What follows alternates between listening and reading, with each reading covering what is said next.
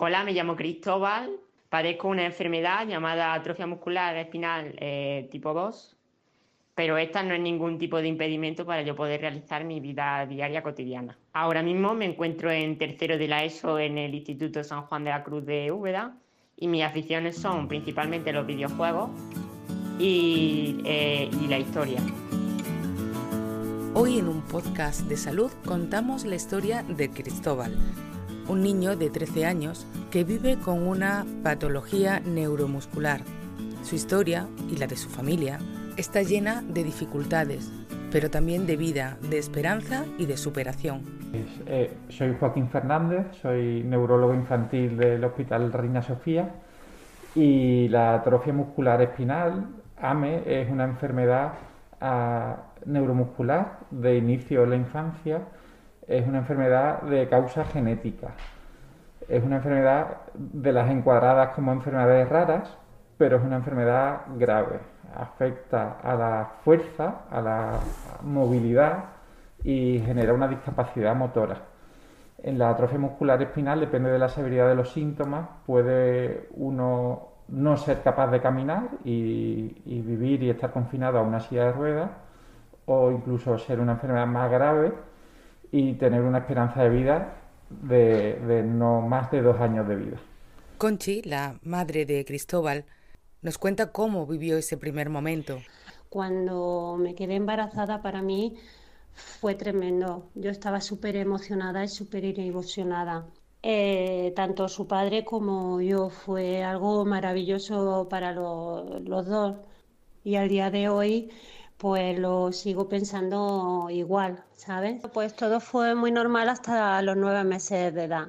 A los nueve meses de edad nosotros notamos que el niño tenía la movilidad mm, pues reducida, ¿no? Que antes pues se ponía un poquito de pie, que, que ya no se ponía de pie, que prefería estar un poco sentado, pero claro, como todos los bebés, pues eh, pensábamos que podía ser pues eso porque no le apetecía, porque era un poquito perrote, ¿no? Como algunos nos comentaban pero es cierto que su padre y yo mm, veíamos algo raro ahí. Como padres, pues tremendo. Tremendo porque nos dicen que es una atrofia muscular espinal, grado 2. Imagínate, ¿no? Tú eso lo ponías en internet, lo primero pues que te aparece, yo qué sé, pues que es una enfermedad degenerativa con grado de mortalidad. Entonces, es verdad que fueron unos años para volvernos locos, porque la ilusión de nuestras vidas, que era ser padres, en, un momento tan puntual, pues te lo arrebataban de, golpe y no estás preparado ni asimilado para, para recibir ese choque ¿no? tan brutal. Y nos cambió la vida, nos cambió la vida, nos dio un giro tremendo. Y es verdad que tanto su padre como yo lo intentamos afrontar de, de la manera que, que cada uno pudimos y, intentamos pues retomar un poco la normalidad de nuestra vida, pero fue muy duro. Gracias al apoyo de los profesionales que en ese momento estaban con nosotros, fue cuando tuvimos contacto con el Reina Sofía. Mi nombre es Javier Torres, soy pediatra de la unidad de neumología y alergia infantil del Hospital Reina Sofía. El caso clínico de Cristóbal, pues bueno, a él lo vemos en la consulta en la unidad desde que tiene dos años, en 2008. Él nació en 2006. Es un niño que no que se sentaba, pero no, nunca ha podido conseguir ponerse de pie ni, ni andar. Eh, desde el punto de vista respiratorio, los problemas principales que veíamos eh, es pues, que esa debilidad muscular, esa falta de fuerza, pues afectaba al aparato respiratorio en el sentido de que no tenía fuerza para toser, para expulsar las secreciones. Eh, durante la noche, pues tenía lo que se llaman apneas, apneas del sueño. Eh, todo eso justificaba pues, que teníamos que hacer un seguimiento desde el punto de vista respiratorio pues, para ayudarle en todas esas funciones. Se trata de una enfermedad que es neurodegenerativa, es una enfermedad progresiva a lo largo de los años y claro, el impacto de la enfermedad eh, en, en, niños, en familias, en personas con una inteligencia normal, porque no afecta a la inteligencia, es brutal. El 2014 tuvo un proceso gripal mucho más fuerte. La vida de Cristóbal estaba, estaba en juego porque el niño no era capaz de superar ese proceso que estaba viviendo. pero en el hospital que más recuerdos tengo en el Reina Sofía, porque es el hospital en el que más estancias he tenido y más reciente. Y la primera vez que asistí al hospital fue en el año 2015 por una telastase en el pulmón y me tuvieron que trasladar en, trasladar en ambulancia porque iba sin saturación en sangre. Y allí en el hospital me, me recibió el doctor Javier Torres y gracias a él pues me curé y estuve mucho mejor. Tengo que decir también que la familia es muy luchadora, una familia que siempre le ve buena cara, que siempre está muy optimista y, y siempre, hombre, con, con los pies en, la tierra, pero siempre pensando en, en, cuál es el siguiente paso a dar y siempre luchando. Y no sé qué más decir de, Cristóbal, es un, es chaval saladísimo, es muy, apañado, siempre también con, buena cara, tiene, tiene una inteligencia que, que te deja pasmado de las cosas que sabe, de las cosas que hace, le, le, gusta todo, le gusta la informática, le gusta la música, es un niño siempre que, que tiene una conversación muy amena con él. Y también me encuentro mucho mejor a nivel físico por el doctor Simón Fuentes, que me operó hace dos meses de, de una fijación de columna.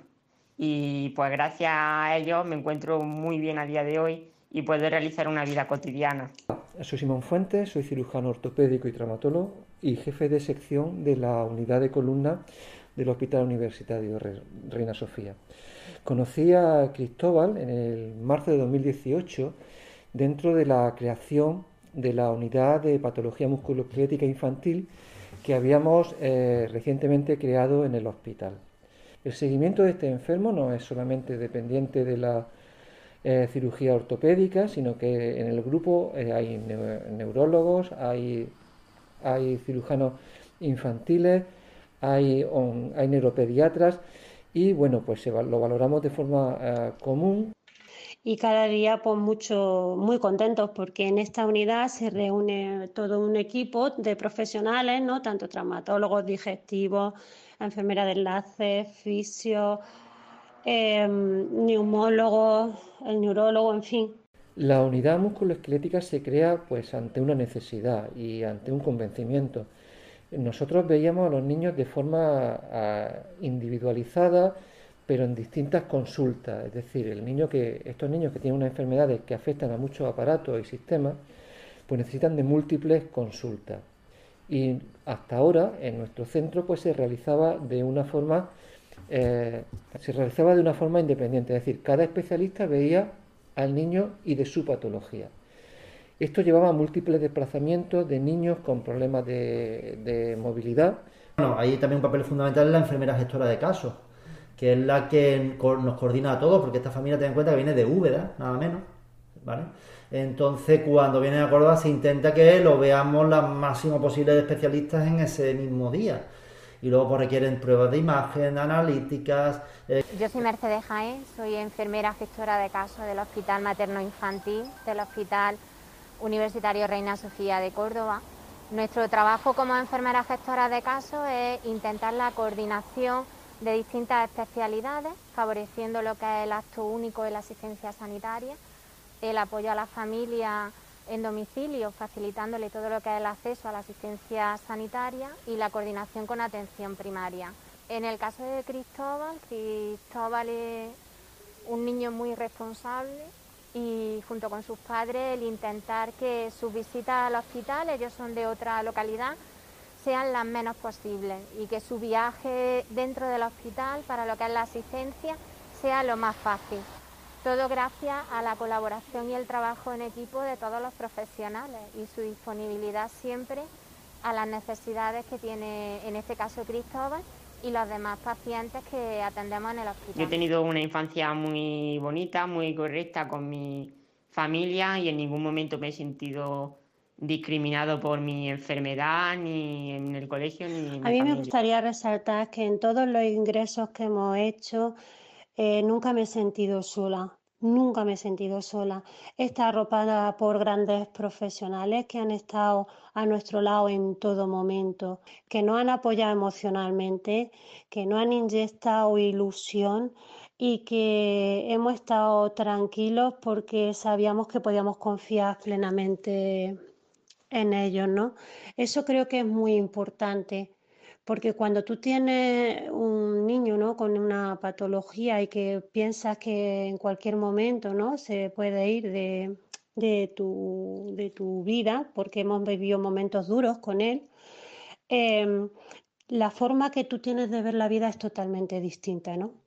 Creo que vives con más intensidad todos los momentos. Creo que es muy importante considerar que las personas que trabajan en los hospitales son personas que son padres, que son madres, que son hermanos, que tienen hijos, ¿no? Y que tienen empatía. Y creo que eso em, es digno de admirar. Tenemos una colaboración y un y un entusiasmo por parte de la, toda la enfermería de planta. Es decir, yo creo que desde las celadores, los auxiliares, las enfermeras, la gente de cuidados paliativos, eh, todos se, vuelcan con los niños.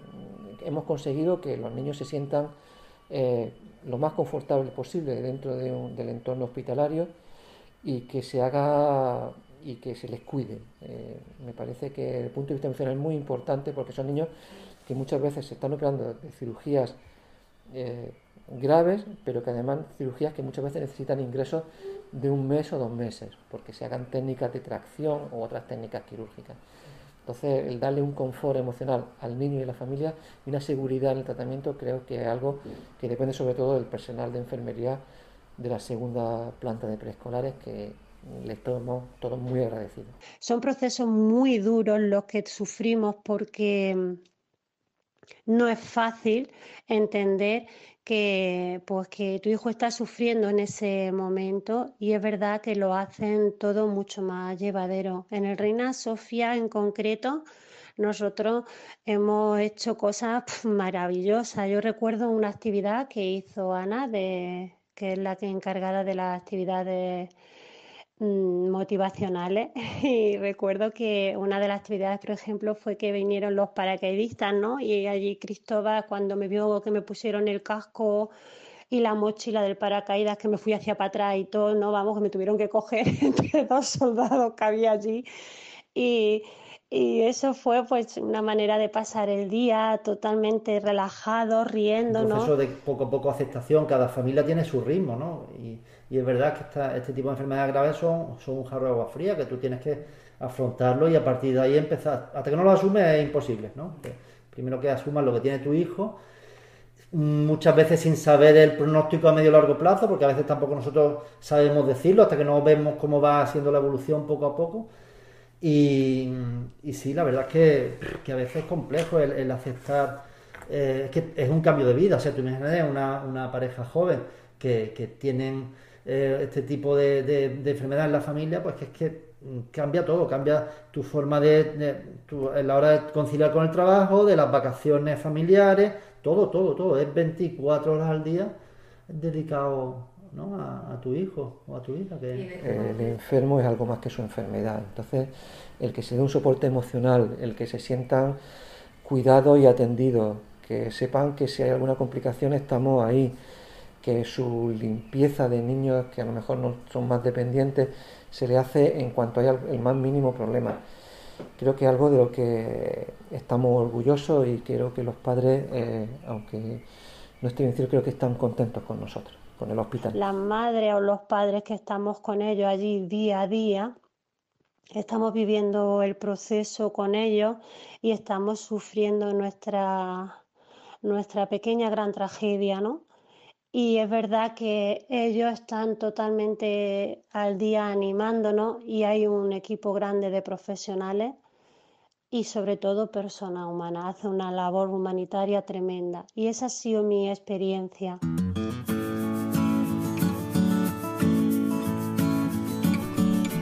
Esperamos que esta historia ayude, acompañe y motive a muchas familias que están también atravesando un momento muy similar.